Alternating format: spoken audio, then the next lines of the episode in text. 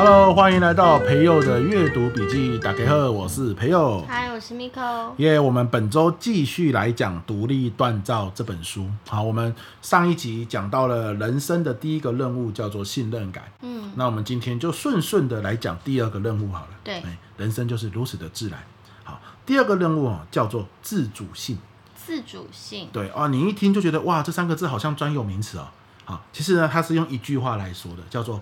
我可不可以是我自己？哦、oh. 对，我可不可以是我自己？那接下来哈，他就说是为什么是这句话呢？因为其实我们人一辈子啊，可能到死的那一天哦，我们都还在想，我们是要符合社会期待呢，还是照着我自己的意愿做？对，好，所以我可不可以是我自己啊？我们就这样子在做这样的一个拉扯。OK，你觉得你现在有做自己吗？不知道不知道对不对？嗯、所以其实其实我看到这边的时候，我也不知道。这这本书是这样哦，他讲的每一个状态哦，常常我们一听到就觉得，哎，我到底有没有？我也搞不清楚。可是他就会有一些描写，比如说他这里就告诉你什么叫缺乏自主性，他有一些状态描写哦。比如说第一个叫做你总是怯懦于别人的要求和评价。嗯，假设别人评价你，你就有点害怕，然后别人一评价你，你就会马上说，对对对，我就是你这样。可能你不是哦。可别人一评价你，马上就认错，哦，马上就说我会改，这样子，哦，所以对于做自己想做的事哦，被认可和接受也不具信心，哦，哎，这就是属于这样的状态，就属于缺乏自主性。那延伸来说，就是现在他刚刚讲的就是别人评价你，你马上就说对我错了，哈，你马上就说对你说的对，我要改，这样子。那延伸就是，哎，我对我自己的想法和意见，啊，我我基本上没有。感觉他就是对自己不够有自信，然后不够有自信来自于他不了解自己，也不够欣赏自己。哎，对。可是他这本书说的更具体，说为什么会这样子呢？嗯、为什么会缺乏自主性？是因为在学生时期的时候，嗯，因为到到了我们台湾的学生时代啊，都有一种情况，就是我们学校总有单一的标准嘛。虽然现在强调多元，可是相对整个人生的丰富度来说，还是比较单一的。对啊。而且家长还是比较关注在分数这一块。嗯，没错。可是我们的孩子不会所有的人都是分数很好的啊。讲句难听的话，每个班也只有一个第一名啊。嗯。对不对？那如果你今天不在第一名，甚至不在前十名的时候，是不是你就会感受到压力？嗯。那有些家长对待自己的孩子没有在前十名，他可能会比较开明的方式说：“诶，那你是不是可以多加油啊？啊，或者是诶，那你可以怎么做啊？对不对？哦，那你喜欢什么啊？你不喜欢读书，你喜欢什么？可以多去发展。”但是我们都应该可以认同，这样子的家长非常少数。对，没错。其实也不是家长的错，因为家长他自己也在想，他要符合社会期待。因为我们也在那个那个期待中对啊，对啊，家长也很希望做自己啊。你孩子你要做什么，你去啊。可是他又很担心，万一孩子没有符合学校的这个成绩的标准或要求，会不会以后我害了孩子？对，很拉扯。对啊，其实家长也是这样子想的嘛，嗯、对不对？所以。当孩子他现在人生的步伐还没有办法跟上学校的这样的角度的时候，或是他不想要走学校这样标准的路的时候，有些家长他可能情绪来了，他本来工作就很忙嘛，回到家看到孩子又这样子的成绩，对不对？他可能直接就开搞了嘛，对不对？然后就说：“我给你那么多钱补习，你补这什么鸟样子？你到底有没有认真啊？哦，你到底有没有好好在过生活啊？啊，这个其实很多时候家长就会这样子说嘛。”那孩子就会更怎样？唯唯诺诺。你看，刚刚家长是不是给他评价了？嗯。而这个评价他很难反驳的原因，是因为学校老师也是这样子说的，只是学校的说法可能比较温和，甚至可能老师更严厉。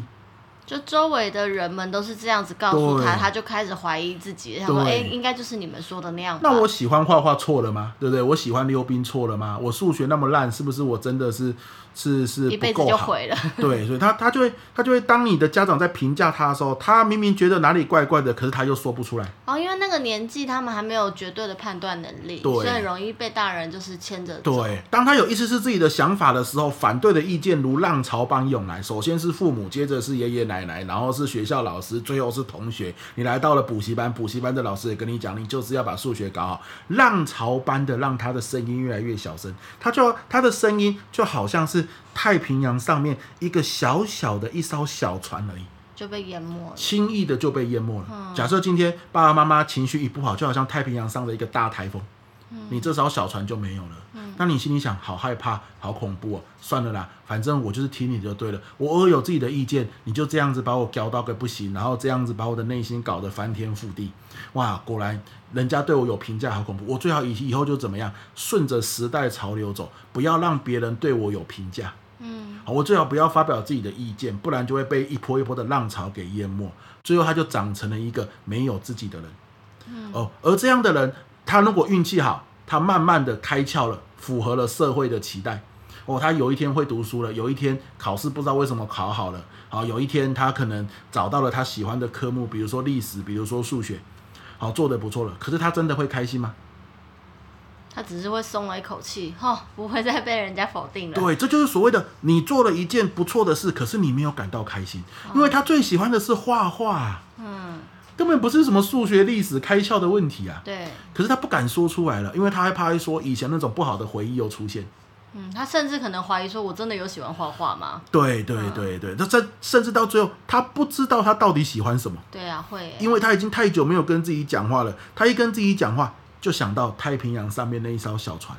的那样子不好的经验，嗯，OK，所以这就是在自主性发展受阻，通常会是在学生时期的时候遇到这样的情况，嗯，好，而我们台湾的教育制度跟体系跟整个大环境特别容易让我们有遇到这样的情况，嗯，好，所以蛮多人是自主性不足这一块是很有共鸣的啦，对，好，在读这本书的时候哈，那那问题就来了，这本书它不是告诉你说，哇，你看你有这个问题。好，他不是揭开你的疮疤，然后就放着让它晒太阳。好，他不是这样，他就告诉你，OK，那我们怎么做？对。好，你的父母你很难改变他嘛，你不能说你现在回去找父母，然后跟他说，爸妈都是你以前这样子对我，你现在要重新对我怎么说？好，不是这样子。好，他要做的是什么？他说，你可以这样子练习。第一个，在你有感受的时候，告诉自己你有感受的权利。嗯。因为你以前你把自己缩到像一艘小船那么小。而世界是太平洋那么大，你觉得你没有权利去发表你的意见跟感受？嗯，所以你要提醒你自己，我有感受的权利。在你在思考时，你要告诉自己，我有思考的权利，可以自由思考。嗯，在你进行选择时，你要告诉自己，我有做选择的权利，依照我真实的考量。好，那以前是你可能选择了一下，然后呢，别人有不同的选择，你马上就。算了，对不对？好，就听你的好了，不要听我的。嗯、OK，好，你在你行动时，告诉自己，我可以自己决定要怎么做，这是我要练习承担的。嗯哼，对不对？好，就是这样子一个自主性的练习。哦，感觉就是告诉自己说，你是有，你是值得的。对，你要去好好的爱自己，然后跟自己对话。没错。嗯，那你觉得你自己在成长过程中，自主性这一块发展的怎么样？自主性发展，发展，他好难回答哦，应该还不错吧？还不错哈，对，我我也觉得你发展的还不错。那像我，为什么？对，因为我们我们两个在一起那么久啊，对不对？哈、嗯，像我啊，我们两个来说的话，你自主性相对发展的比我还要好。为什么？因为我可能，我举个例啊，我们在一起的时候，我以前是每天下午打篮球的，嗯，可跟你在一起，我大概有两年没有打过篮球。为什么呢？因为当我说我想去打篮球的时候，你就说不要，要陪你。嗯，那我马上就说好吧，那我不要去了。虽然我内心很想去，嗯，比如说我以前我家里面是随时会有电动游戏机的，可是到现在我们家我一直很想要 PS Five，可是都没有。嗯，为什么？因为你说不要。对对，所以我是当你对我有个评价啊，你对我我做了一个选择，可是你的选择跟我不一样的时候，我会选择就是听你的话。好，那为什么会这样子呢？并不是因为，并不是因为你的选择很霸道，你本来就可以提出你的选择。但问题是，为什么我马上就屈服了我自己的选择呢？那就是因为以前在我的家里面，我们家是非常传统的，我们考试就是要看那个成绩。那你你考第二名没有很好哦，如果你跟第一名分数差很多，你还会被骂。你怎么跟第一名差那么多分？哦，他就是只有一个标准，那他会给你一个非常大的评价。包含出社会工作，我姑姑甚至还会说啊，你做这个工作那个钱够吗？你看别人做什么工作都有钱，你为什么不要跟别人一样？哦，他会用一个标准去评价你，而他不会问你说你的优点是什么，你的热情是什么，你觉得你的价值观是什么？我们家从来不聊这一些，而当你聊这一些的时候，你才会发展出自主性嘛。如果他只问你的成绩怎么样，跟别人比差怎么样，你的薪水是多少钱？你现在做那个工作，你为什么不去考公务员？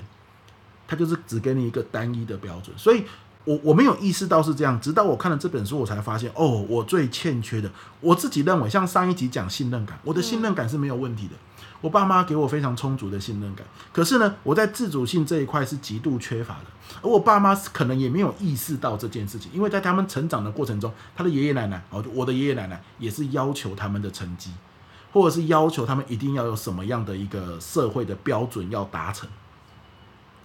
好，所以今天当你告诉我。说，哎，你为什么要去打篮球？你为什么不陪我打篮球？要花那么多的时间？我二话不说，我就没有去打篮球了。所以，从跟你在一起到现在，我意识，我忽然之间意识到一件事情，我大概有整整两年的时间是没有去球场的，因为你不希望我去球场。嗯，好，那为什么我会这样子那么快就屈服了？那这就是我的人生任务啊！为什么我到现在家里面还还没有 PS Five？为什么你说不行有，我就真的没有呢？以前我是觉得啊，可能是钱的问题。可是现在明明那个 PS PS Five 对我们来说也没有多贵啊。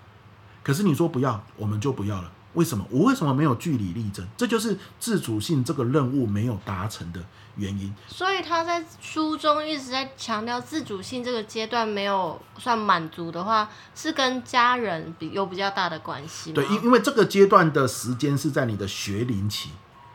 好，就像我们说信任感是你的婴儿期。好，那这个阶段是在你的学龄期啊会遇到的情况，到幼稚园那个阶段，然后到了小学这个阶段会遇到的情况，这样子。哦，我会这样问，是因为我在想说。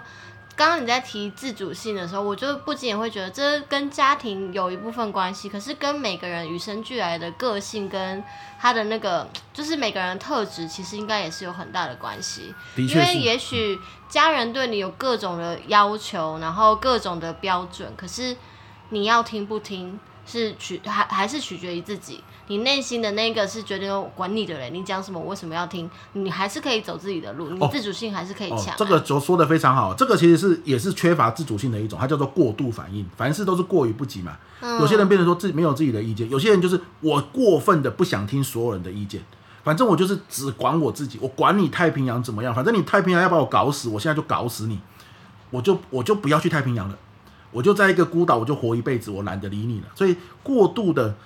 只在乎自己的意见，然后把它膨胀的非常大，其实也是缺乏自主性的一种反应。哦，哎，过与不及都一样。但你刚刚在提说，我跟你相较之下，我的自主性相较好像比较高一些些。我就在想，嗯，可是我的家庭没有特别给我刚刚说的，可能是去尊重我的价值观，或是理解我这些，他们也没做到。他也是，也是一般的我们那个年代的家长啊，是，就是。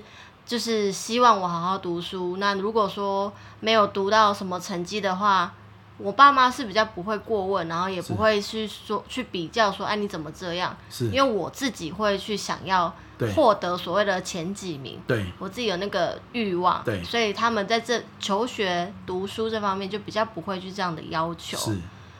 可是那，那就对了，我们家是很要求，但是他们也没有帮助我理清任何人生价值观。我的那个大学科系也是在那个分数下来那一刻，我爸还坐在我旁边说：“哎、欸。”哦，那你想要你你喜欢什么啊？他从来没了解过我，然后也没有知道我的这个历程，他连我是一类、二类、三类他都不知道，是，他什么都不知道。对，但是就说没有错啦，他如果能够去引导你去塑造出你的价值观，或者是了解你价值观，那当然是最好的嘛。可是他没有做到了，就是强迫你要接受他的价值观。比如说像我们家是，你的分数一定要几分？第二个，你你你填了，我告诉你，我我爸的名言就是，你没有读上国立的，你就别读了。他从高国中就告诉我这件事情，你读的不是国立的，你就不要浪费钱了嘛，你就去当兵嘛，对不对？嗯、哦，那这个就是他强迫你是，你你最起码要有国立的标准。然后最后最有最有趣的是，我弟读的是私立的，可恶啊！早知道我爸会骗我，我就读私立的就好。我因为我其实 第一个比较会被要求。对对对对对，那那你看，这就是所谓的差别所在，就是。所以我会觉得你这样讲下来很有道理，就是在学龄前这个阶段，孩子真的还是个小粘土，就是爸妈怎么去捏，他就很容易往那个方向去。但是如果换个我我们换个角度，如果现在是身为父母的。听众的话，其实也不需要有太大的压力，觉得天哪，我的一言一行，我的一个情绪波动，我就会影响到我孩子的自主性。然后你变得战战兢兢、唯唯诺诺去对待你的孩子，然后我觉得其实它是一个，就是我刚我我想表达的是，父母是个很，或是家庭环境是个很重要的因素，但是孩子本来就会有自己的一个特质，一出生就有自己他的一个特性在，所以呃，独立锻造嘛，就是你不要去害怕说你外在给他的太多或太少，孩子自己也会有他成长的一条路了。对，那、嗯、但是我觉得以这个来说，如果你说你要有个依循的话，就是说。嗯你你要相信多元价值，你要相信你的孩子他可能是开窍的比较晚，你要相信就是你的孩子现在不走这条路，可是现在这个时代有很多条路可以走。对啊。当他数学不好的时候，我们可能等他一下，我们确定他有认真，我们确定他没有摆烂。好，你你们确定他不是找不到学习的方法之后，其实很多时候他可能这一次考不好，下一次考不好，这一年考不好，两年后考不好，说不定他高中选的是理组，因为他那个时候开窍了。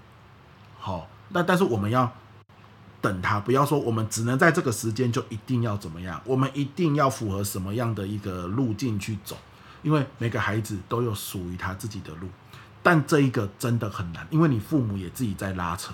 对，哦，就回到我们前面开头说的一句话，我们人生一辈子的任务，可能到死的那一天都还在想，我们是要符合社会期待，还是照着自己的意愿做？嗯，哦，照着自己的意愿做是需要勇气的。而符合社会期待是需要牺牲的，嗯，好、哦，那都没有对错，这就是一条路，这样。对，我觉得人生这条路很长，就是要不断的做自己的功课啦。对对对。所以其实借由我们这两集在讲独立锻造的书，也希望大家可以去思考一下自己现在此时此刻这个阶段的生命，你的安全哎信任感，第一阶段信任感，或者是你的自主性，没错。他这个铺满目前的状态是什么？你就是先了解自己，你感觉到不足了，那我们用一些小方法。刚刚我们这两集书中的一些小方法，我们都建议给大家，就是你去慢慢的补足它。那你身旁的人，我们没有办法影响其他任何人的生命的那个铺满，可是你也许也可以把这个小方法分享给他，让他自己去独立锻造自己的内心。所以你知道我在读到这边的时候，所以为什么那么多人推荐？因为跟你的生人生的某个阶段会有共鸣嘛。对。我读到这边的时候，我忽然想到一件你自己认为最扯的一件事，就是你说有一次我们不知道结婚周年纪念日的时候。去吃西提嘛，然后你问我说：“诶，结婚一周年，你有什么想法？”然后我说：“哦，我认为就是结婚之后最棒的是，我终于可以说出真心话。”有没有？你还记得这件事情？啊、对。然后你那时候说，怎么怎么会有这种想法？为为什么你要就是什么叫做结婚之后才可以说出真心？你不是说真心话，时候就不用讲，就是对啦，一样意思啊。对对对，就是不用讲什么可能恭维你的话或者是什么的。那我那时候也觉得说，我到底是什么意思？因为我其实我的意思并没有要说什么，我以前一直在恭维你，我以我以前恭维你的话，很多时候也是真心的。可是我为什么当下会？这样子有感而发，就是我我到底意思我意思也说不清楚，所以那个时候你就觉得很扯，然后就就是说啊，这个怎么会这样子讲话？这样子你也是很不开心。可是我也在想，为什么什么意思？我其实并没有要让你不开心啊。但那句话的意思是什么？那直到看了这本书到自主性这个阶段的时候，我的意思其实是我我很习惯，只要我跟别人合作，我我都会以他的意见为主，然后。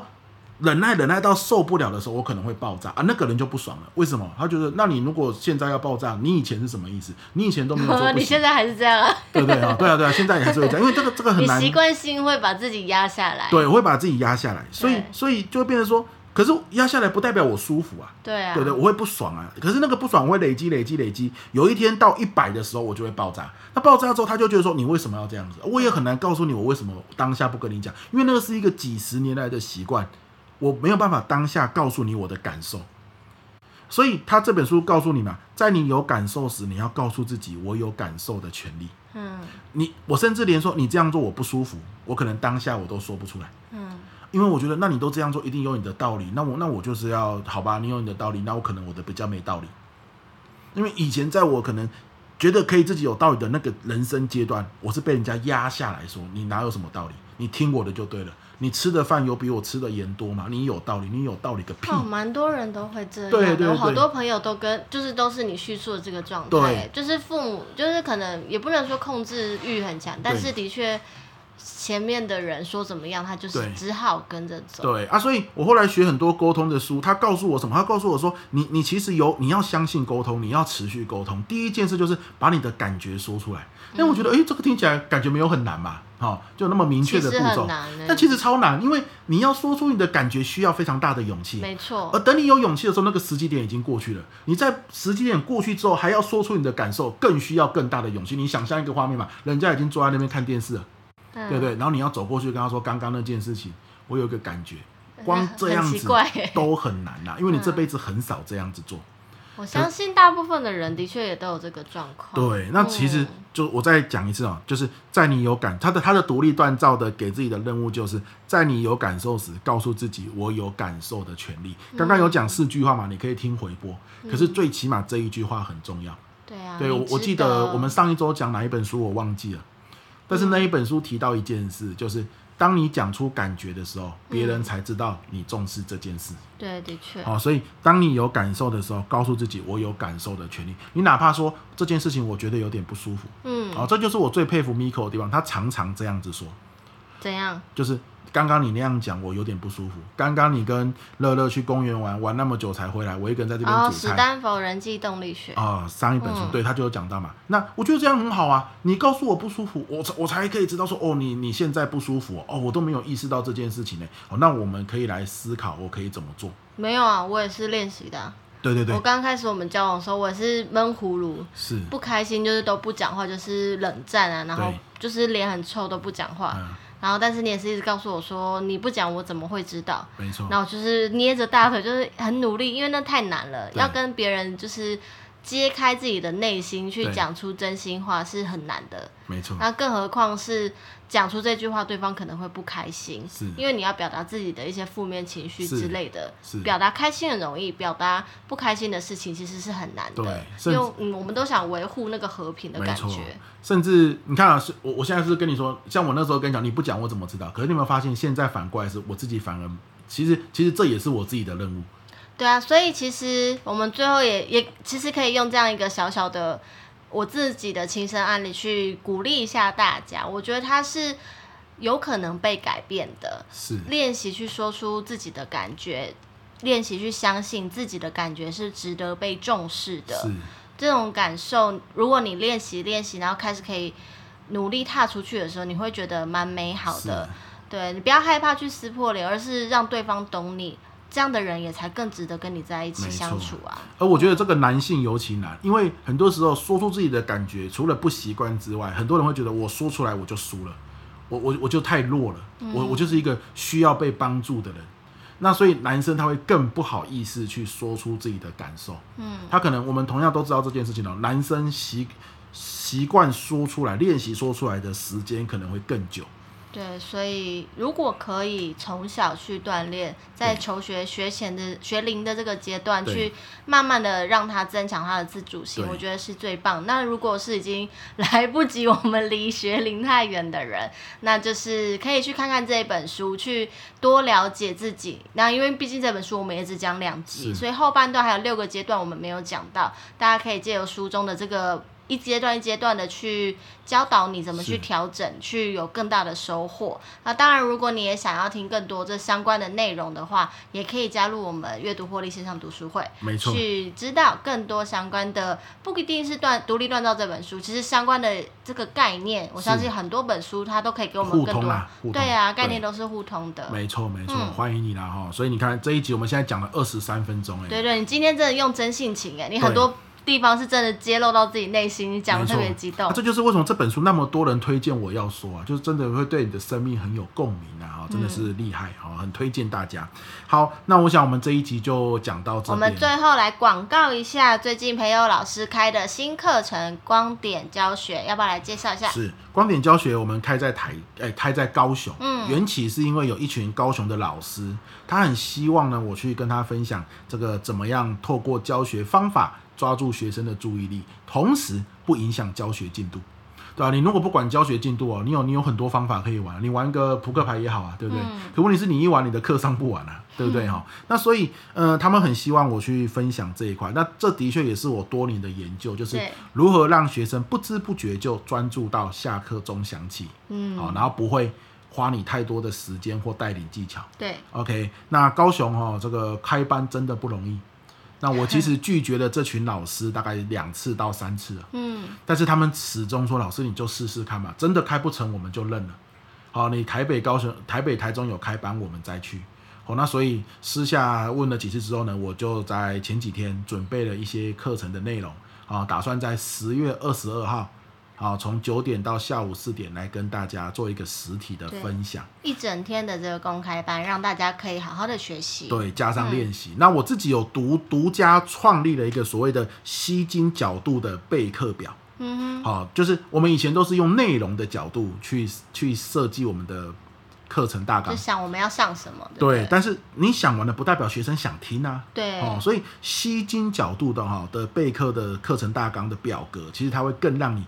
内容也想好，同时怎么样抓住学生注意力，直到最后的方法，那个表格你你写完了，这堂课你要抓住学生注意力就不难了。哇，啊，这个独家揭露，对对对对对。嗯，那还有更大的好处是，因为我上礼拜哈不小心做了一个小尝试，就是一小时的晚上的时间，然后做一个线上分享，是没想到大家的回响非常的好。嗯，谢谢大家。哦、对，好到说老师什么时候还有下一次这个线上分享这样子？嗯、那我就想说，呃，从这一期就是光点教学这一期开始，然后加上以前我的讲师班，还有故事行销的伙伴，我们每个月就一次，啊，一小时免费的这个线上分享。那我其实累积了上百个教学吸金的案例，嗯，好，然后上百个故事，好，那我们就一次我拆解一个。啊，比如说我去哪里上课，什么主题，那一天的状况怎么样？那我怎么样调动大家注意力的？